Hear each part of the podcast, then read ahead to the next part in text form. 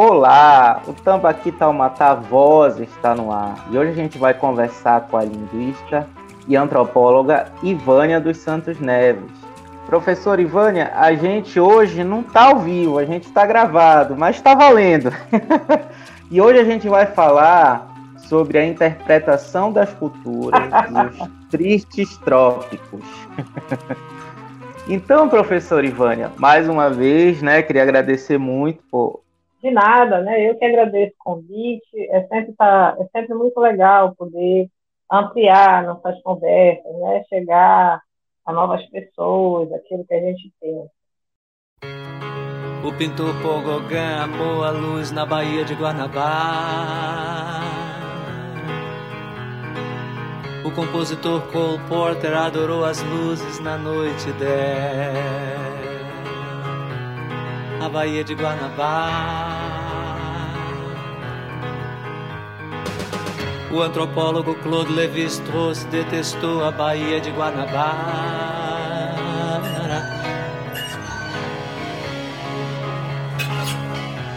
Pareceu-lhe uma boca banguela.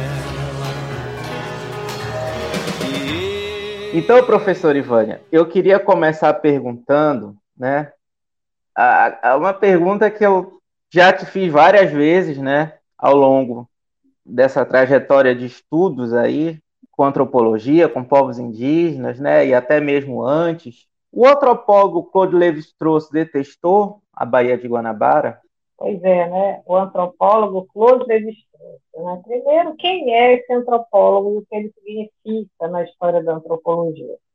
Bem, a antropologia ela é uma ciência que se estabelece a partir do final do século XIX, é, início do século XX. Né? As razões é, do surgimento da antropologia são nobres. A, o antropólogo, é, há uma demanda de um profissional que, que conheça a, a, cultura das colônias europeias. E essa, e essa função, inicialmente, é uma função complicada, porque é conhecer para dominar, né? O surgimento da antropologia ele está muito associado a essa coisa da colonização, a essa coisa das mulheres quererem colonizar e conseguir dominar as sociedades colonizadas. Então eles vão precisar de um profissional que é, que conheça as culturas, né? E, e a antropologia no seu início é, ela surge assim, mas é claro que é, ela vai começar a se transformar ela vai ganhar um sentido muito mais humanista. Né? E, eu penso que, com o passar do tempo, cada vez mais esse sentido humanista ganha espaço os antropólogos. E foi justamente o antropólogo Claude Lévi-Strauss, né, um francês, é, que, tem uma, que, que, tem uma relação intensa com o Brasil em todas as suas histórias, o Claude Lévi-Strauss é responsável, digamos assim, por essa humanização um deles, né, um dos responsáveis. É claro, ele é um francês é, educado na sociedade francesa, uma sociedade que tem regras muito austeras de etiqueta, de comportamento. E Paris, né, que é a cidade. Paris é uma cidade linda, bela, muito conhecida, né, por suas belezas. E, e Paris é uma cidade, digamos assim, de uma geografia arrumada. Nesse sentido, a gente não vê em Paris morros, elevações, muito menos favelas, assim, né? Como se vê no Rio de Janeiro. E a Baía da Guanabara é justamente né, fazendo referência ao Rio de Janeiro. O Cláudio Levi-Strauss veio algumas vezes ao Brasil, inclusive ele esteve no corpo de professores que formou aquela que foi a primeira universidade brasileira, que é a USP.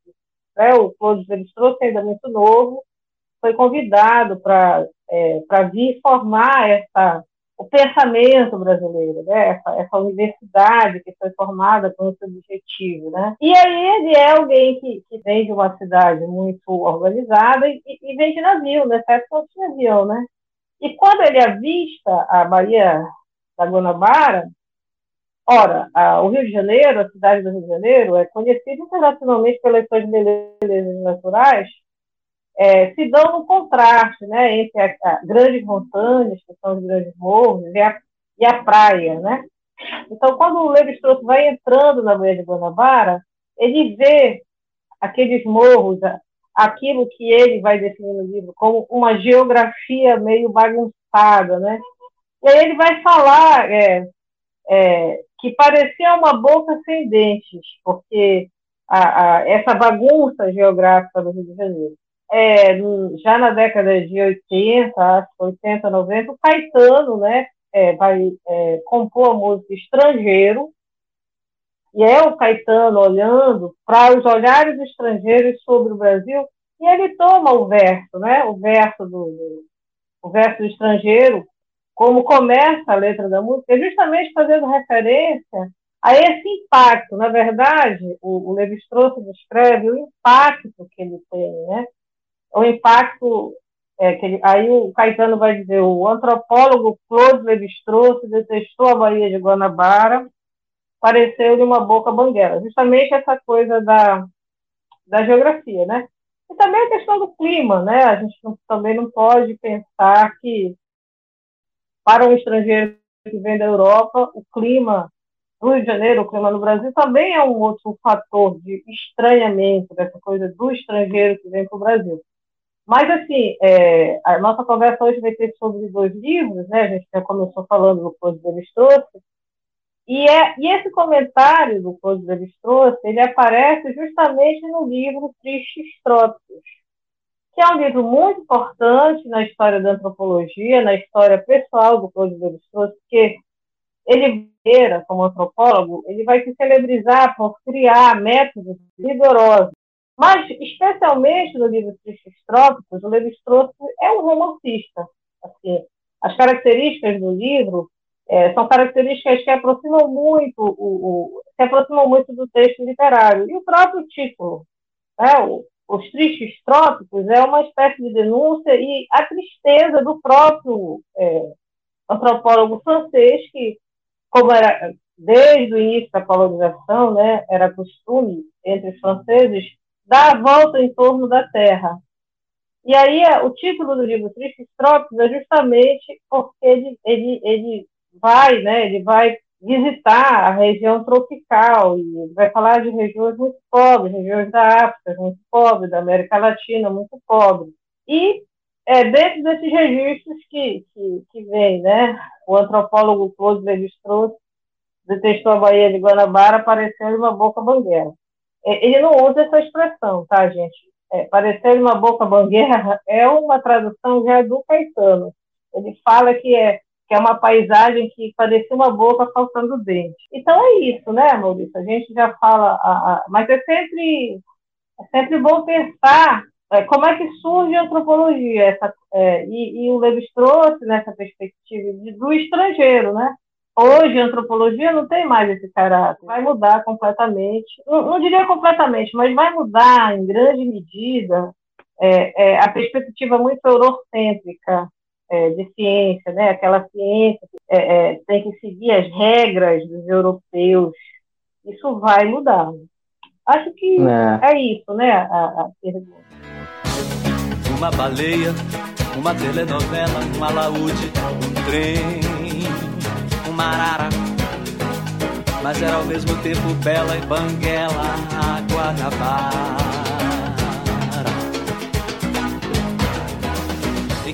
É, e é bem legal, né? Toda essa história, toda essa genealogia da antropologia. E a Ana Beatriz Pérez tem uma pergunta aqui que vai ao encontro disso, né? Ela tem uma dúvida sobre como é que a gente vai ver essa mudança na atualidade. Que ela vai falar que no final do século XIX, sociedades fora da esfera eurocêntrica eram tratadas como inferiores e ignorantes por não serem padrões, por não seguir os padrões né, de comportamento. E ela vai falar que ainda hoje é possível perceber, em parte da, da sociedade contemporânea conservadora, esse resquício, né? E aí ela pergunta como é que a antropologia vai fazer esse estudo da sociedade na atualidade e como a antropologia pode contribuir com a quebra desses paradigmas, desses preconceitos.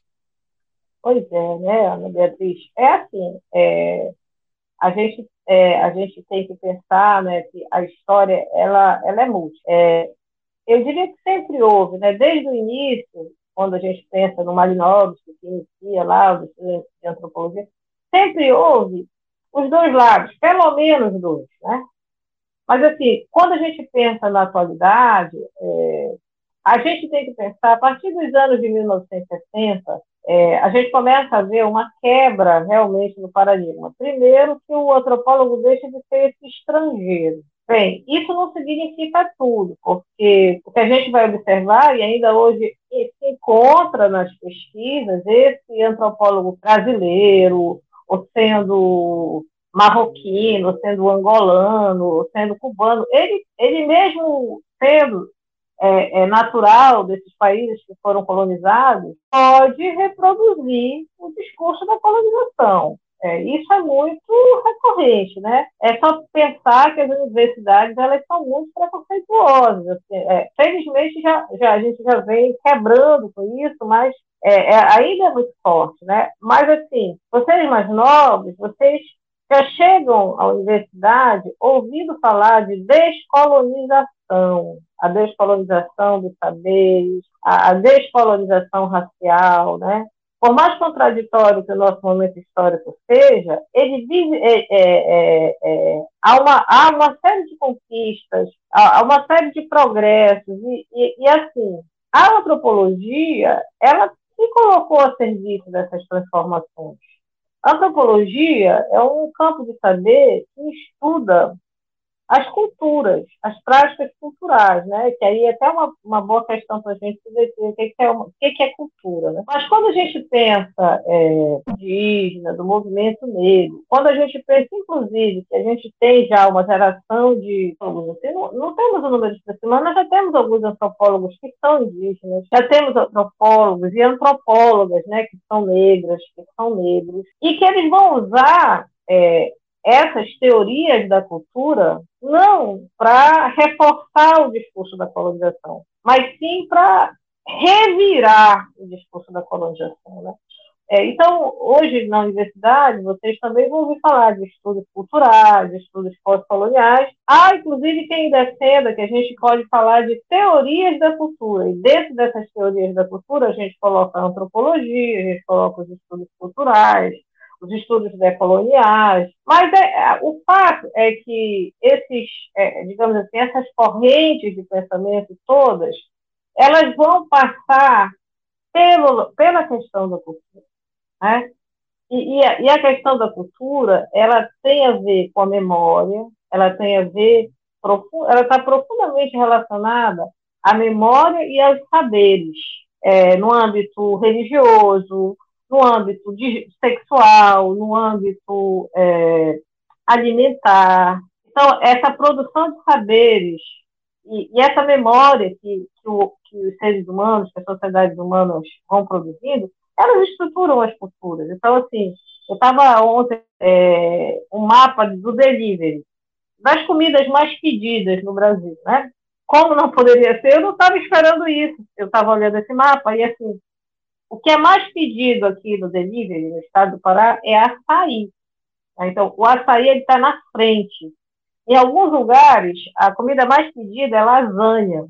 Em outros lugares, a comida mais pedida é sushi. Mas, assim, não é de se estranhar que aqui no estado do Pará, a, a, o açaí seja a, o como comida, porque ele se constitui mesmo como uma comida aqui.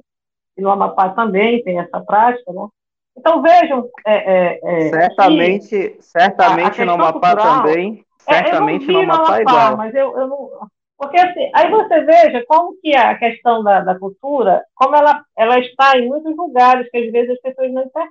E quando você pensa na antropologia e todos esses outros e essas outras correntes de pensamento que às vezes é, polarizam ah, é verdade. Quando a gente pensa no, nos primeiros estudos de antropologia, ou nessa visão europeia, essa visão europeia que busca inferiorizar as outras raças, mas assim, o que eu quero é, visibilizar aí é que essas correntes todas estão tratando de cultura, né? estão tratando daquilo que constitui o sujeito e a sujeita. Agora, a forma como você remexe isso é diferente. Por exemplo, a gente vê hoje as mulheres negras se empoderando e usando os seus cabelos de forma natural, né? A gente vê esses processos. Então, assim, é, quando você coloca uma perspectiva que inferioriza, em que as mulheres eram obrigadas a alisar os seus cabelos, por que elas faziam isso? É, elas faziam isso, e muitas mulheres ainda fazem isso, para seguir um padrão de beleza que durante muito tempo, e ainda hoje para muita gente, é considerado o padrão ideal de beleza, que é o, cabelo liso e louro da mulher. Mas aí você tem é, dentro da, das teorias da cultura, você tem quem crie essa hierarquização, mas você tem também o outro lado que vai lá e remexe e empodera. Diz assim, não, o cabelo negro é tão bonito quanto o cabelo louro, quanto o cabelo liso, e aí você, aí, aí você começa a observar uma mudança na sociedade. E muita gente se liberta com isso, mas muita gente não gosta disso. Muita gente é, é, é, é, discorda disso. Você, a gente vive hoje um momento que esse pensamento do bolsonarismo, é, é o bolsonarismo é extremamente é, preconceituoso em todos os sentidos, né? você, se você olhar assim, as deputadas, senadoras, bolsonaristas, elas todas vão ser louras de cabelo alisado, que é um padrão, né? É um padrão. Então, assim, é, você vai ter aí uma, uma série de correntes que vão trabalhar com, com as teorias da cultura, mas eu penso que o que se faz com as teorias da cultura é do sujeito ou da sujeita que estão fazendo você usa esse, digamos assim, esse, esse, esse referencial teórico com que objetivo? Qual é o seu objetivo? Né? Vocês que são do jornalismo, a, a, a, as teorias da cultura e a antropologia andam muito próximos, né? Andam muito próximas do, do fazer jornalístico. É, qual é a, a sua perspectiva é, como jornalista? Né? A, a, quem você está a servir?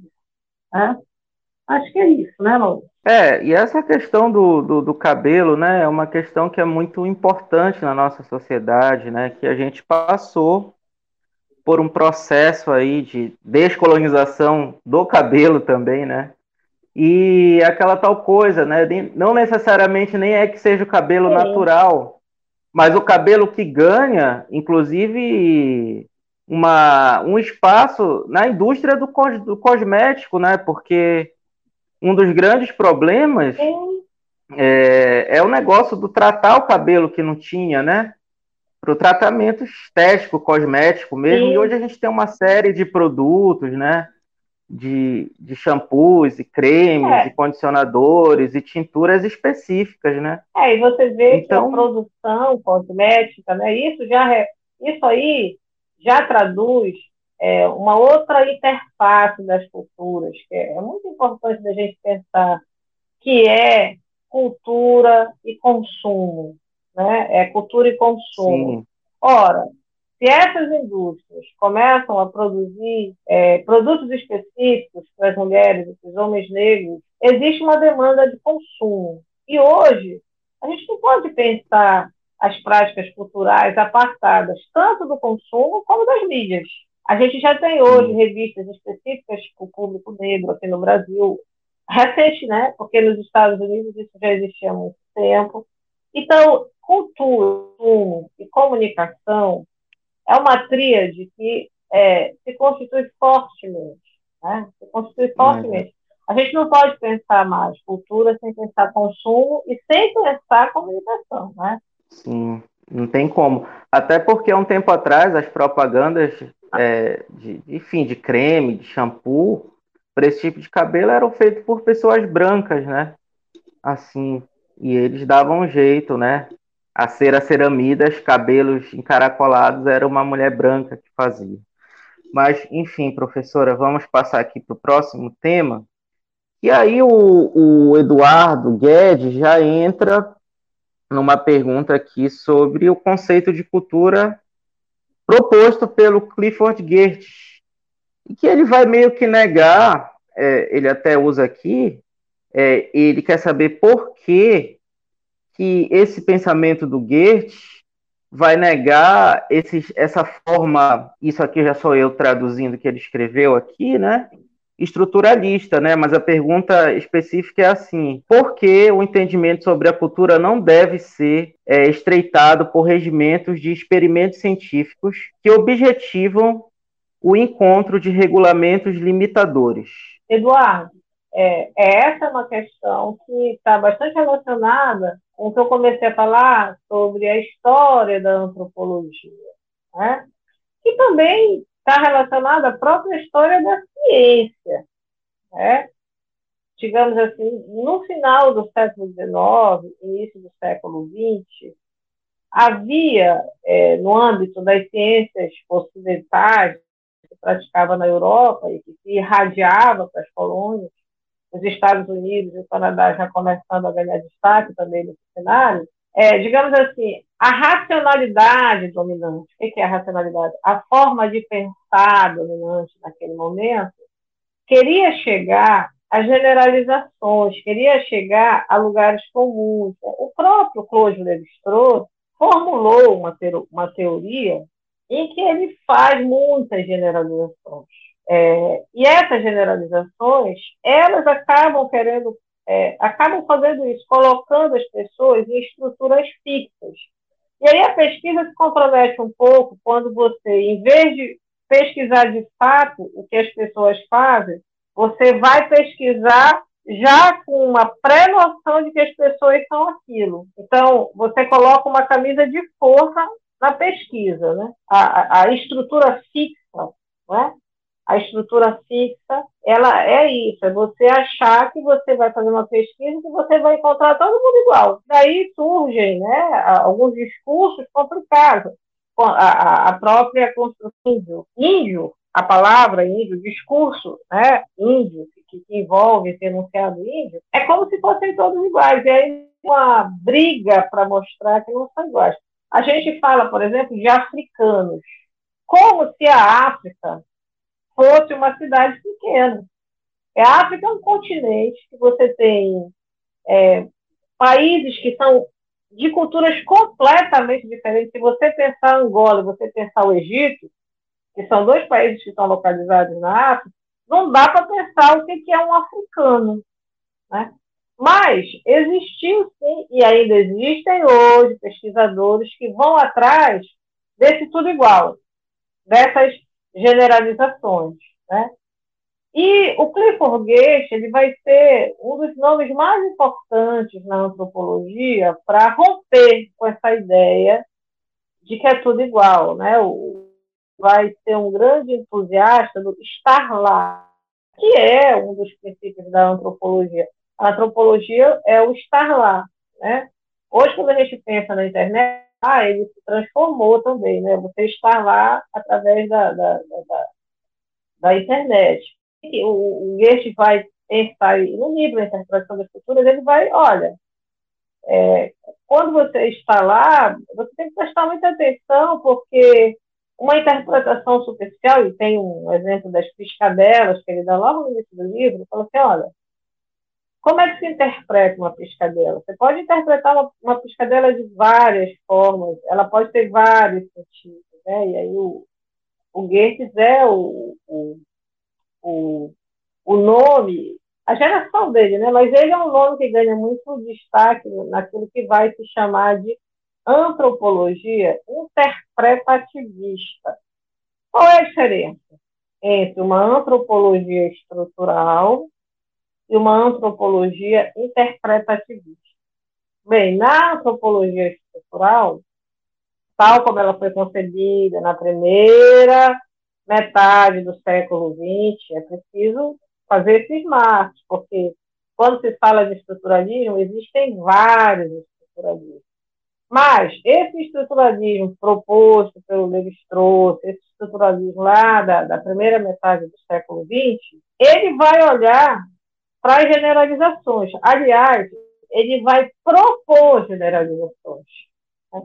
Não só vai olhar para as generalizações, mas como vai propor. É, é, é, vai propor. As sociedades humanas são todas iguais. Assim, você vai encontrar coisas iguais em todas as sociedades. E o Goethe, quando ele propõe uma antropologia interpretativista, ele vai romper com isso.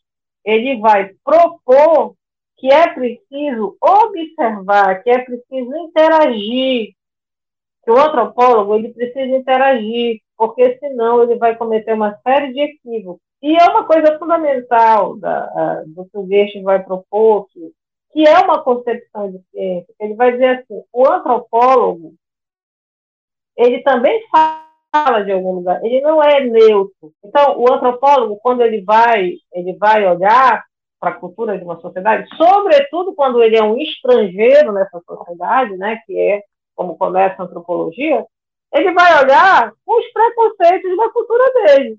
Né? Então, assim, é, a gente não pode achar que porque ele é um cientista, porque ele é um antropólogo, que ele vai escrever sobre uma sociedade está atravessado por preconceitos da sua própria cultura, que ele não tem cultura. Porque era isso, no início parecia é, que os antropólogos não tinham cultura. E aí o, o, o Gertes começa esse movimento na antropologia forte, de mostrar que o antropólogo, quando ele faz a pesquisa, ele também traz as marcas dos seus preconceitos. Inclusive, ele vai ele vai dizer, olha, agora somos todos nativos, porque parecia que nativos eram só as sociedades que eram estudadas pelos antropólogos, como se os antropólogos fossem um ser iluminado, sagrado, que não fossem nativos de algum lugar também, né? Uma baleia, uma telenovela, um alaúde, um trem, uma arara, mas era ao mesmo tempo bela e banguela, a Guanabara. Professor Ivone, a gente tem aqui mais uma pergunta, que é uma pergunta de três alunos, a Brenda Santana, o Fernando Tavares e o Flávio Souza. É... E é uma pergunta, assim, que é sempre muito complexa e que a gente sempre acaba pensando, né? E que é uma armadilha que já causou tanto problema para a humanidade, essa pergunta. Que é, um estudo antropológico não daria espaço a uma afirmação que uma cultura é superior à outra, até que ponto um antropólogo pode coletar os dados de um determinado grupo e qual a maneira para adquirir o máximo possível de informação sem ser invasivo? Olha, são várias perguntas dentro de uma, né? A história da antropologia, né?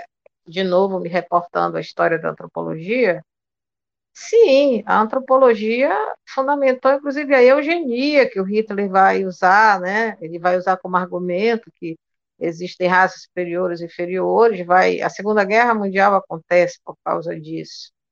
E havia antropólogos que, que ajudaram o Hitler a construir esse discurso, é, de entrar numa cultura e, e, e procurar criar esse discurso da inferioridade, né? Isso aí é, é... usando um exemplo de antropologia, mas que, que é dessa interface, é, os portugueses, quando é, entraram em contato com os indígenas, eles mostraram as bússolas, e os indígenas não conheciam bússolas, não fazia parte da realidade deles. E, e por eles não conhecerem as bússolas, eles foram chamados de burros, olha, eles são ignorantes, eles não sabem eles, eles têm uma mentalidade primitiva porque eles não sabem o que é uma bússola. Ora, se fosse ao contrário, quantas, quantos objetos culturais aqui dos indígenas os portugueses e os europeus também não conheciam? Então, vai depender da qual é a intenção, né? Qual é a intenção? É, pensando nessa, ah, como eu posso conhecer mais, né, recolher mais informações? Bem, quais são os seus objetivos? Porque quando a gente vai fazer uma pesquisa antropológica, a gente não vai lidar com coisas, a gente vai lidar com pessoas, né? Com pessoas que têm sentimentos, assim como você, como pesquisador, também é uma pessoa que tem sentimentos. E hoje, essa, essa questão do, do, do pesquisador estrangeiro já diminuiu muito, né? Eu falei ainda há pouco sobre indígenas e, e, e negros, que, que hoje são antropólogos, LGBTQI+, que são antropólogos, e há uma, há uma cada vez maior tendência de que os grupos se autorrepresentem na academia, que isso é muito produtivo, né? mas não pode ser só isso, é preciso que, que, que isso tudo esteja integrado. Então, quando você vai para o campo, você pode não ser aceito, né? Você, é, se você não é daquela sociedade ou daquela comunidade, daquele grupo, as pessoas podem não te receber, porque te acharam antipático, porque acharam que tu ias lá só fofocar da vida deles, ou que tu ias lá fazer o que muitos pesquisadores já fizeram, né, de chegar lá, é, deturpar algumas informações. Então, essa experiência não é uma coisa neutra e pacífica. Então, assim, tem uma dificuldade de você conseguir aquilo que está lá no, na interpretação das culturas, que se transformou num princípio do, do, do, antropólogo do trabalho de campo, que é a briga de galo, né? Que o Gertz vai para um trabalho em um país africano, e ele sendo um louro, foi muito difícil para os balineses aceitarem o Gertz. Eles só foram aceitar o Gertz a partir do momento que é, durante uma briga de galo, a realização de uma briga de galo, que era uma prática proibida né, pela metrópole europeia, e o Guest estava junto com eles, até então ninguém nem falava com o Guest. E na hora que a polícia chegou, todo mundo saiu correndo e o Guest saiu correndo junto com eles. A partir do momento que o Goethe estava com, eles, eles criam uma relação. É, hoje, que é a interação, né, as práticas de interação. Então, você vai interagir com as pessoas. Então, assim, quais são os seus objetivos, né? Se você vai lá ser só um, um, um alguém que vai é, pegar informações, né? E isso tem muito a ver com a, a própria prática do jornalismo. Né? De que forma você vai tratar os seus interlocutores, porque são interlocutores. Se você vai chegar lá é, sem nenhuma empatia, é, você não pode muito esperar que as pessoas vão querer conversar com você, interagir com você. Então, há alguns, há alguns jornalistas que são muito arrogantes, assim, é complicado esse processo. Você está é, é, na mídia corporativa, ah, eu trabalho na filiada da Record, eu trabalho na filiada da Globo, e eu vou chegar lá super arrogante, porque eu tenho uma grande empresa, né? Eu tô Na pesquisa antropológica também acontece isso, né? De alguns pesquisadores acharem que são os seus próprios interlocutores. Então é preciso a gente a gente precisa ter ética, né? Acho que tanto o antropólogo quanto o jornalista eles precisam ter ética. Imagina só alguém chegar na tua casa, quer saber da tua vida e tu vai contar tudo. Não é assim. Você precisa ter empatia, né? Essa palavrinha que depois do Bolsonaro, ganhou muita visibilidade. Né? Qual é a sua empatia e, e sobretudo, né, é, é uma, é, eu sempre conduzia os trabalhos que eu orientei, é uma troca. Se você vai fazer uma pesquisa com. Você vai lá no Curiaú fazer uma pesquisa, você vai chegar lá, o que, que você vai dar para essas pessoas? Elas vão dar informação, mas você, o que, que você pode colaborar com elas? O que, que você pode trocar com elas? Assim, ah, olha, eu sou jornalista, eu sei fazer podcast, e, e, tem lá o interesse deles de um podcast, você vai interagir com eles e você vai é, fazer sua pesquisa, mas você também vai ajudá-los a fazer aquele podcast que eles estavam com dificuldade. Então passa por aí, né? A, a, a pesquisa passa muito por esse lugar de troca. Ou então o lugar, é, é quando o pesquisador é da é da própria sociedade, também tem isso, dele colocar essa atividade profissional a serviço daquela, do seu povo, da sua comunidade. Né? Então, assim, é isso, mas é, acho que é preciso ter ética, né? A gente precisa ter ética na forma como a gente conduz as pesquisas, né? Acho que é isso, mais ou menos, a resposta. Maravilha, professora. A gente tem aqui uma pergunta de duas alunas, da Etienice Silva e da Ilana Moraes, que é qual a importância do antropólogo perante a sociedade? Quais áreas de atuação de um antropólogo?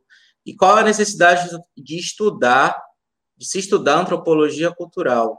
Meninas, é, é assim, né? A gente vê hoje uma grande necessidade profissional de, de se montarem equipes interdisciplinares. É, e o antropólogo, ele entra, que é o, o trabalho né, de um antropólogo, ele vai mexer, por exemplo, é, você quer fazer uma campanha sobre um novo cursinho do Enem que vai chegar em Macapá.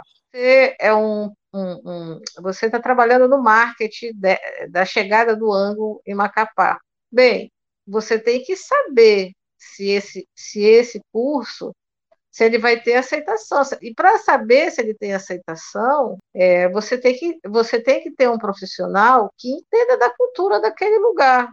Porque é, alguns empreendimentos, inclusive, não dão certo porque as pessoas não fazem esse tipo de investigação. Estou falando até da, é, do ponto de vista até do mercado, assim, né?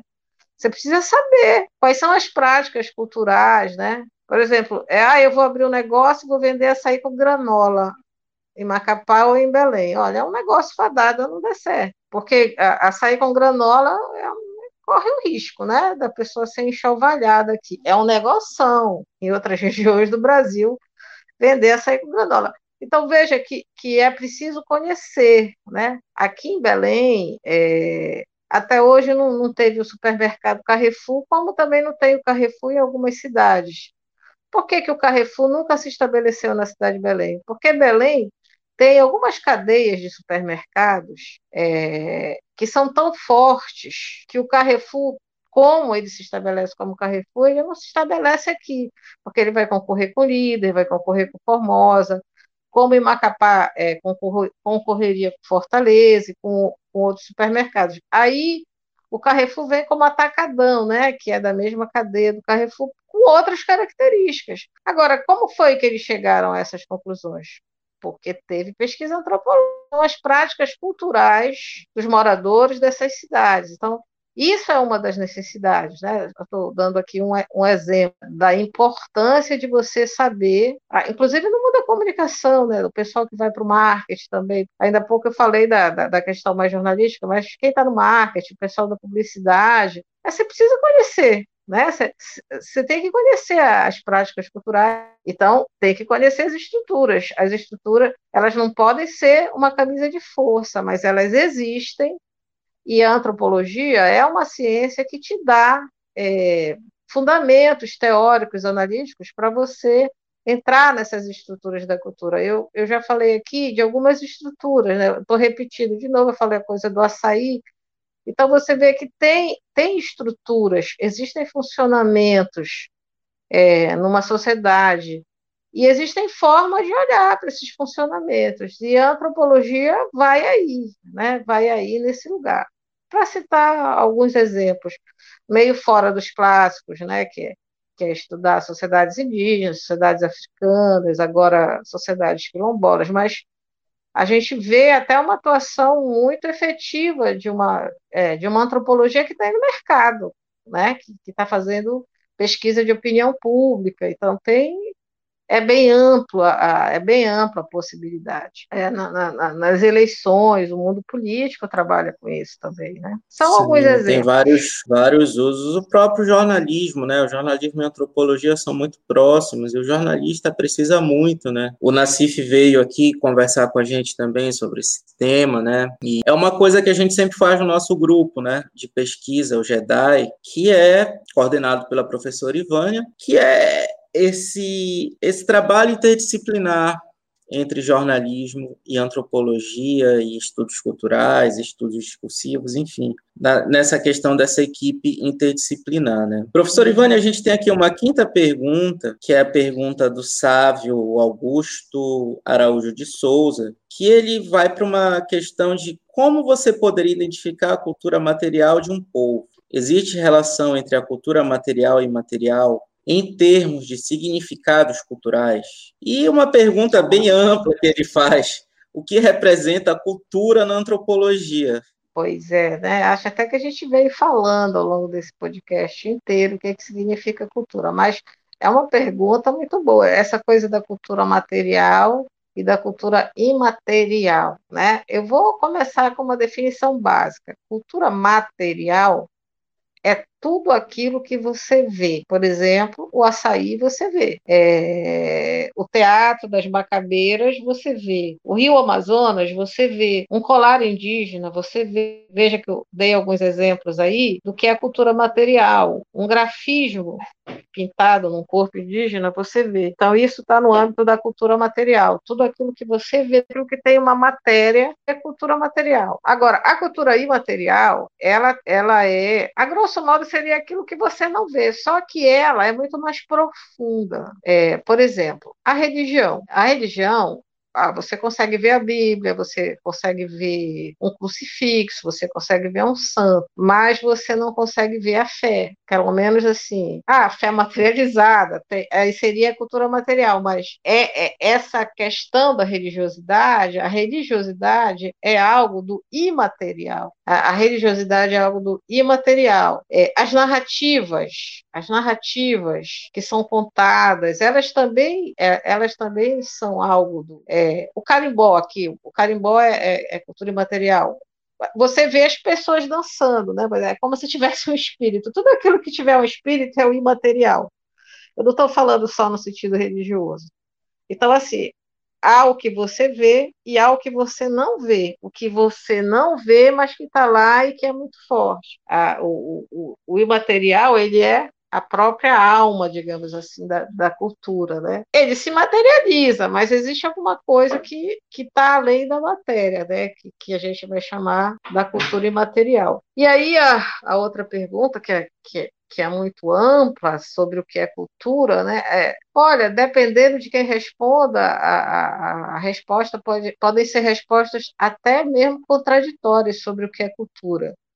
Eu prefiro pensar como é que a cultura se realiza, né? Que, que aí que aí fica até mais fácil, assim, por exemplo, quando a gente pensa hoje na cultura da convergência, né? Quando a gente pensa na cultura da convergência, a gente vê como que as nossas hoje passam é, é, pelas redes sociais. É, não era assim na década de 90, ou parte da humanidade, pelo menos, não é todo mundo, né? Eu nem sei nem se é metade da humanidade. A gente vive é, muitos de nós dormem com o celular grudado, assim, o celular já parece até uma parte do corpo, né? Então, isso é, é, é, é isso é algo muito forte do, dos nossos tempos. Ah, eu, eu ouvia essas histórias que a minha avó me contava quando eu era criança, as histórias que alguém é, escondeu um tesouro lá no fundo do quintal, né? Isso faz parte da minha cultura, essas histórias que eu ouvi, que me formaram. Enfim, é, é, eu vou para a universidade e a universidade é, tem essa perspectiva muito forte, então eu, eu, eu sou exposto a, a, esses padrões culturais europeus. Ah, e a mídia, né? Eu, eu assisti ao BBB e agora eu estou assistindo No Limite, e isso tem me ajudado a, a passar o tempo na pandemia. Quer dizer, isso tudo faz parte da minha cultura. Né? Então, eu, eu prefiro pensar a cultura através das práticas culturais, que fica menos abstrato. E aí isso vai para a religião, isso vai para a alimentação, isso vai para o gosto pessoal, isso vai para a questão do racismo. E acaba, é por isso que a gente anda, a gente discute os, nos estudos do discurso, né? Acaba, e quem somos nós, né? Quem somos nós? O que nós fazemos? O que nós sentimos? Isso é a nossa cultura. Os nossos saberes são a nossa cultura. Acho que é mais ou menos por aí. É, esse é um tema. a gente tem essa nessa disciplina de antropologia, a gente tem estudado um grande tema que começou com uma pergunta, uma pergunta que gerou até certa confusão, que é Identidade, cultura e subjetividade, objet, objetos não identificados, né? Ah, e quanto mais a gente estuda, mais a gente percebe então, que a cultura, a identidade, a subjetividade, elas são mesmo objetos não identificados, né? Ainda não identificados e que porque elas não estão conclusas, né? Elas estão sempre em, em processo, né? Elas estão sempre em transformação. E existe uma questão de, de visibilidade, de focos, né? É. De edições. É, e a questão da vida, a vida própria nunca está conclusa, né? É, eu me lembrei aqui de uma história do Mia Couto que eu acho ótimo. Mia Couto é um escritor que é biólogo, ele é um escritor moçambicano, portanto é de um país africano, da África Negra, né? mas ele é louro. Então, o, o, o, o Miyakoto, ele, ele, ele resume no corpo dele o que, que é As, o que, que são as fraturas culturais? Né? São as fraturas.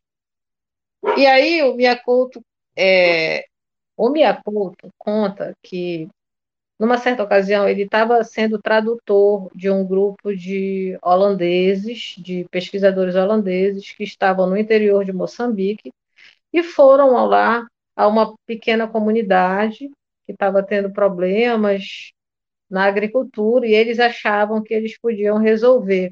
Então, que é que o Miyakoto precisou dizer quem eram aquelas pessoas.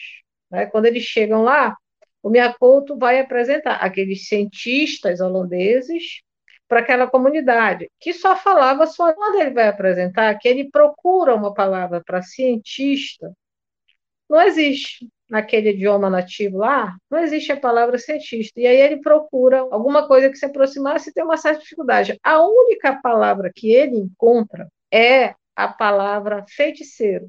Então veja só, como que de uma cultura para outra as coisas são muito diferentes. Então, para traduzir o que eram os tais cientistas que estavam chegando lá, é a palavra feiticeiro. E se ele fosse fazer a tradução ao contrário e dizer para os cientistas que eles estavam sendo apresentados como feiticeiros, não ia fazer o menor sentido. Então tem isso, né? Esse objeto não identificado, até porque é, é, as culturas são muito diferentes, as práticas culturais são muito diferentes, né? Mas era isso. Uma telenovela, um alaúde, um trem, uma arara. Mas era ao mesmo tempo bela e banguela, a Guanabara.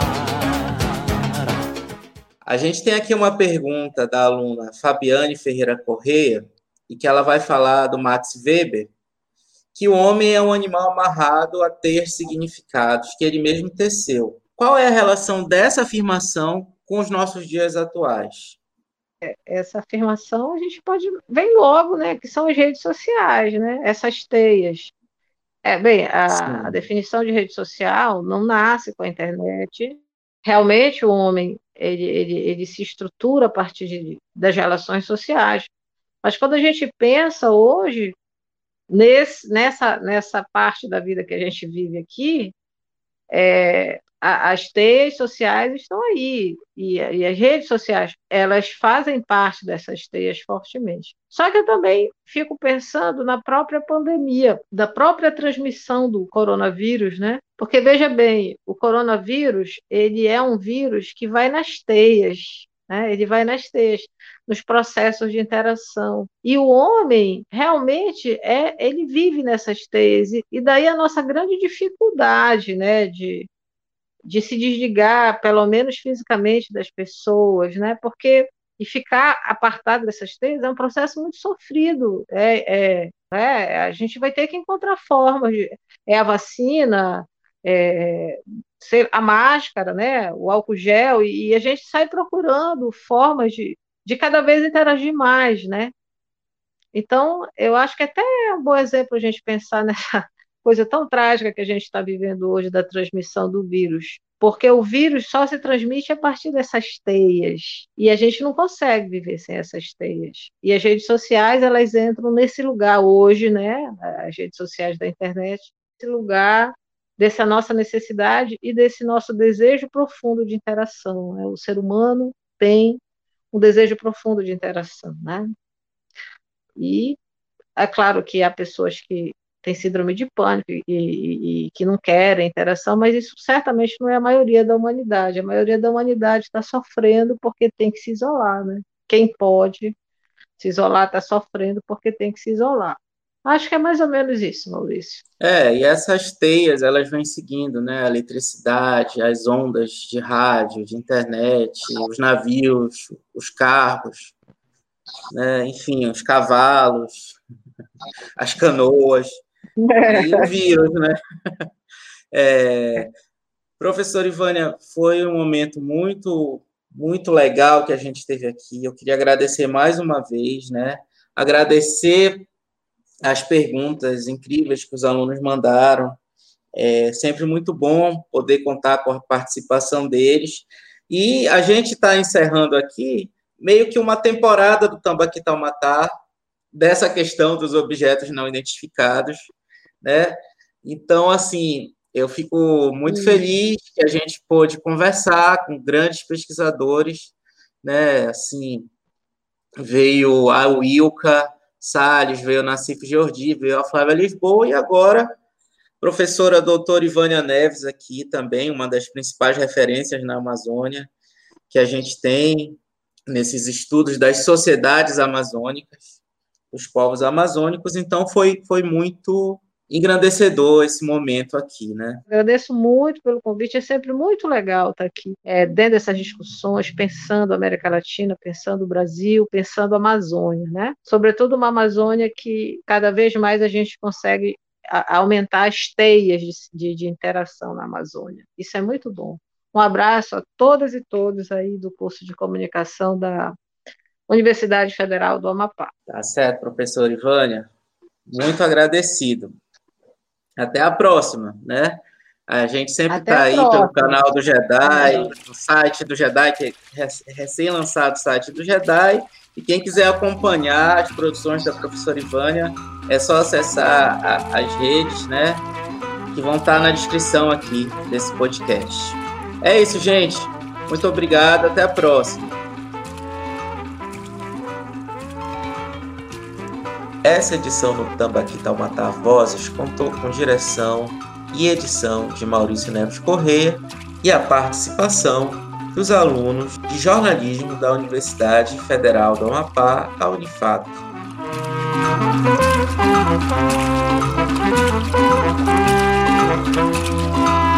Está tudo aí que eu vi, está tudo aí